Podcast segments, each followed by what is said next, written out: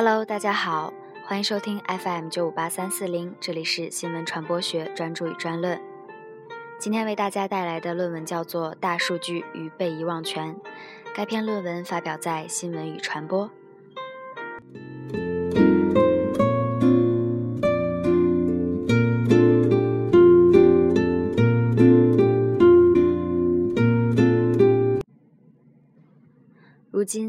媒体上越来越多的充斥着各种闲谈与丑闻，偷窥、暗访已经成为媒体最习以为常的吸引眼球的手段。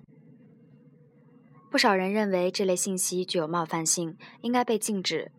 法学家塞缪尔·蒂沃伦和路易斯·蒂布兰戴斯在1890年建议制定相关方面的法律，保护个人隐私权。如今，隐私权的保护已经深入人心。许多人认为，过分刺探公众人物的生活和其他人的生活并非善举。何况，许多信息与公共利益还有公众兴趣并没有太大的关系。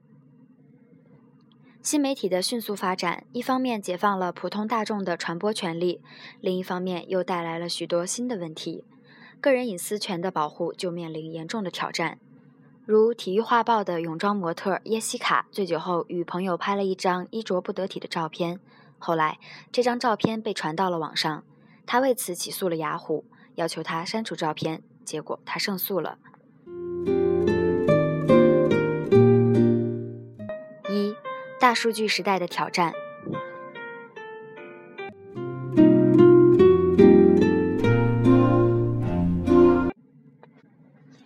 二零一四年七月二十一日。CNNIC 发布的第三十四次中国互联网络发展状况统计报告显示，截至二零一四年六月，中国网民规模达六点三二亿，其中手机网民规模五点二七亿，互联网普及率达到百分之四十六点九。新华社发布消息称，从对中国最有影响的十家网站统计看，网民每天发表的论坛帖文和新闻评论达三百多万条。微博每天发布和转发的信息超过两亿条，有统计表明，Facebook 每天更新的照片量超过一千万张。每天人们在网站上点击喜欢按钮或者写评论大约有三十亿次。YouTube 每月接待多达八亿的访客，平均每一秒钟就会有一段长度在一小时以上的视频上传。Twitter 上的信息几乎每年翻一番，每天都会发布超过四亿条微博。其实，有关我们生活的点点滴滴，都正逐渐变成数据，储存云端。大数据时代就这样来临了。合理利用和分析大数据，对人类掌握城市、交通、医疗、民生等方面的情况会更加精确，甚至可能通过数据分析而洞察未来的变化。这无疑会极大的造福人类。数字技术的发展与云的出现，为人类生活打开了一扇方便快捷之门。甚至更为开放的社会也由此拉开了序幕。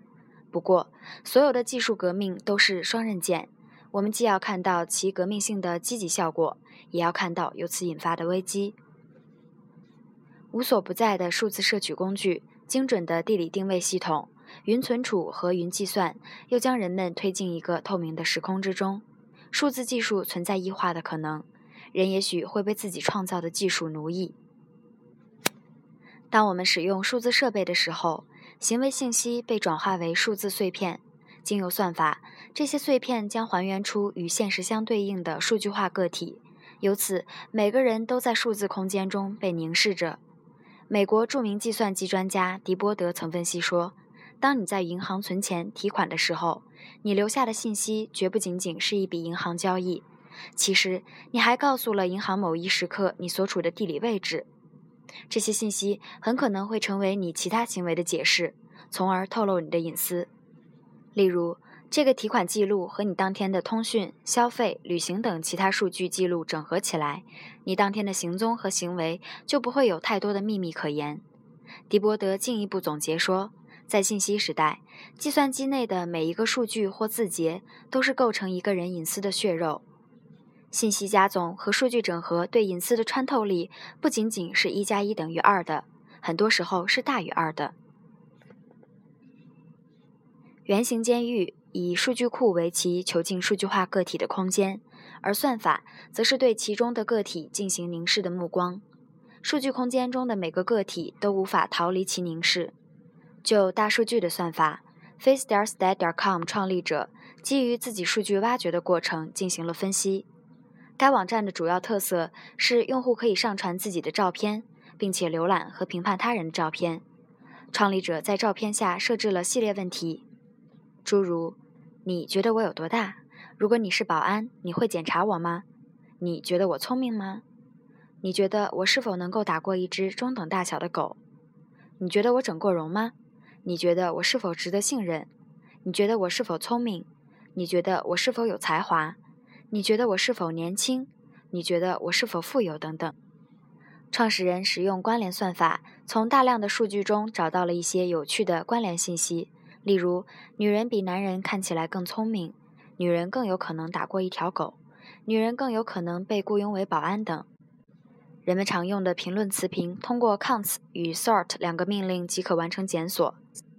研究者指出，当 FaceStat 用户描述标签时，可以看出人们对特定类型群体的情感与反应。美国外交关系委员会兼职高级研究员理查德·福肯瑞斯曾指出，Gmail 具有联络跟踪功能。这个功能已经与谷歌数字管理照片的免费产品皮卡萨整合。皮卡萨具备标签功能，可以告诉谷歌照片在哪里及何时拍摄。此外，还具备一个先进的面部识别功能。谷歌可以通过认出一张照片中的某个人，识别用户数字照片库中这个人的所有照片。仅仅将这三种服务与谷歌的核心搜索功能整合，就能让谷歌在互联网上的几乎任何一张数字照片中找到此人，从而获知用户出现在哪里、什么时候、和谁在一起以及做什么。如果把 YouTube 加进来，或者安卓手机，或者谷歌开发或收购的任何其他数据库，其结果会让人大吃一惊。《基督科学箴言报》曾报道了卡内基梅隆大学数字隐私专家的观点：即使没有姓名、没有社会安全号，只要通过性别、生日和邮编这三个数据项，数据挖掘的技术就能够成功识别全美百分之八十七的人口。数据本身的特性使得数字化的凝视处在空间上囊括所有的个体，同时还带上了时间的维度。维克托提出了数字化记忆发展四大驱动力的观点：数字化、廉价的存储器、易于提取、全球性覆盖。其中的易于提取性，使得个体在时间向度上留下的数据痕迹都将永久保留。全国人大代表叶青，二零一一年三月十二日在做客正义网直播访谈节目时谈到，个人信息一旦发布到网络上。可能其终身所有东西都会永久留在上面，覆水难收。个人信息的外露可能会遭到某一方或者是某一人的攻击，一方面是无中生有的，另一方面则会对其真实的负面信息进行炒作。互联网不会遗忘从鸡毛蒜皮的小事到所谓的人生大事。通过探索引擎，关于个人的信息在 N 多年之后仍然很容易被搜索到。其中一些可能会让当事人感到羞愧、尴尬，甚至愤怒。叶青举例说，比如我要升职的时候，大家就把我过去所有东西都摆出来，一件很小的事情可能就会对我产生很大的影响。那时候登记的那些信息并不是不真实的，也是真实的。但是人在一生中会发生很多的变化，那些信息可能是我青春时期的，我不希望跟现在关联起来。我的那些信息可不可以被遗忘掉？数据在时间与空间的两个维度上的凝视，使得个体在数字空间这一公共平台上的当下与过往均无法被抹去。你不知道究竟在什么时候，那些监视者会对你发出警告，这倒颇有法国大革命时候的意味。大革命关注的核心就是防止人们干坏事，驱散他们想要干坏事的念头。换言之，让人们处于不能和不愿的状态。安德鲁·费尔德玛生活在温哥华，他是一位六十多岁的心理咨询师。二零零六年的某一天，一位朋友从西雅图国际机场赶过来，费尔德玛打算穿过美国与加拿大的边境去接他。但是这一次，边境卫兵用互联网的搜索引擎查询了一下费尔德玛，搜索结果显示，费尔德玛在2001年为一本交叉学科杂志所写的一篇文章中提到，自己在20世纪60年代曾服用过致幻剂 LSD。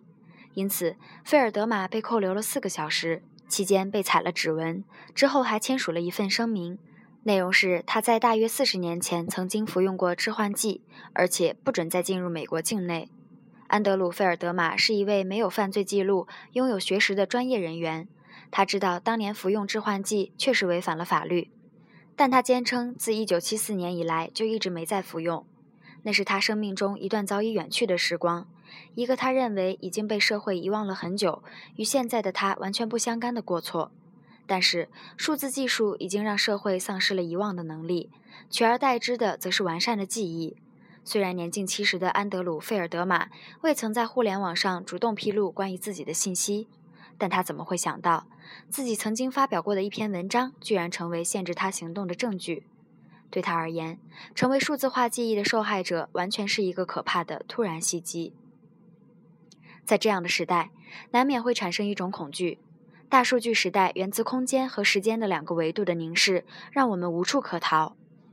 维克托·迈尔·舍恩伯格教授分析说，数字化记忆具有三个特征：可访问性、持久性、全面性。这便意味着，在信息权利与时间的交汇处，永久的记忆创造了空间和时间圆形监狱的幽灵。完整的数字化记忆摧毁了历史，损害了我们的判断和及时行动的能力，让我们无助地徘徊在两个同样让人不安的选择之间：是选择永久的过去，还是被忽视的现在？数字空间既是实在的，也是虚拟的。说其实在，是因为我们每个人的言论、行为，甚至心理活动都是真实的存在；说是虚拟的，是因为这些数据会存在于云端，它们呈碎片化、无组织的形态。连我们自己都不知道它们在何处，但通过特定的算法，各种机构却有可能完整的获取这些数据。对这些机构而言，我们的数据是完全敞开的，他们可以监视我们的一举一动，一丝一感。我们所寄希望获得保护的个人隐私，就这样毫无保留地呈现于权力机构之眼中。怎么办？